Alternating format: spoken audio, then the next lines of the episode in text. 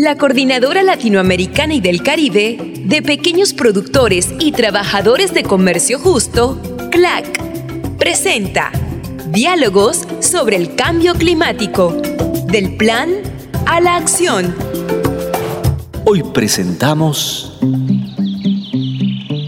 Capítulo 3. Identificando buenas prácticas de adaptación. Mami, ¿sí tienes el abono y las semillas para mañana empezar a sembrar? Sí, claro, hija. No te preocupes, no te preocupes. Acá en la casa tengo todo lo que necesitamos.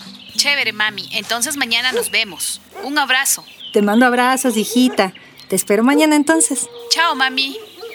chao, chao. Ah, me alegra cuando mis hijos me llaman. Ay, pero bueno, bueno, como cada domingo, vamos a grabar en el celular. Uno, dos, tres, probando. Uno, dos, tres, probando. Ya está. Para los productores y productoras hay un concepto clave que es el plan de adaptación de cambio climático. Esto sí que debemos tenerlo presente siempre. Pero con mi querido amigo Raúl, también recordamos que cuando hicimos este plan, salieron temas muy interesantes para nosotros, los productores y las productoras.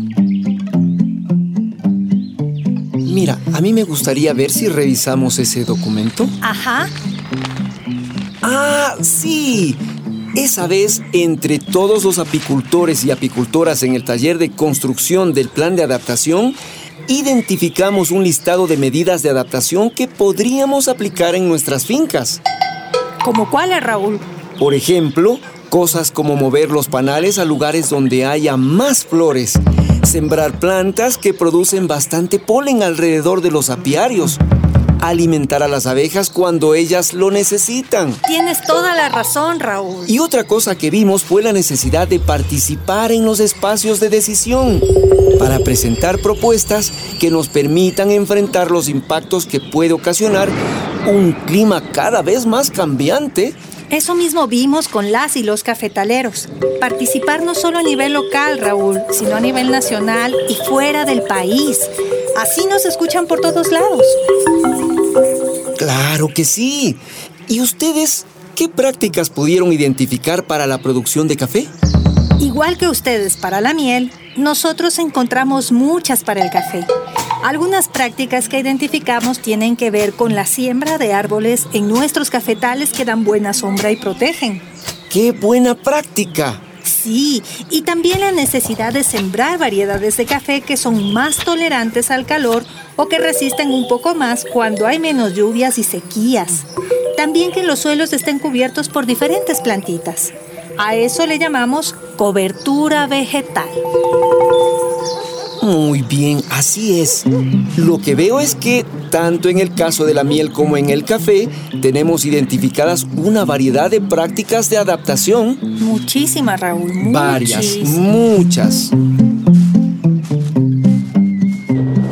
Y sí, Raúl tiene razón. Esa vez que conversamos solo dijimos algunas prácticas de adaptación, pero hay muchas.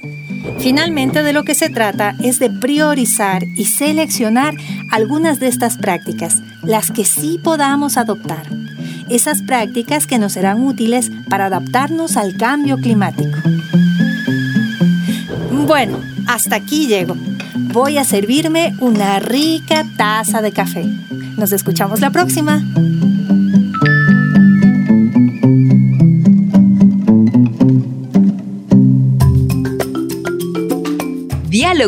Sobre el cambio climático, del plan a la acción. Es parte de la campaña de pequeños productores y productoras de comercio justo ante el cambio climático, con el apoyo del proyecto Intercambio.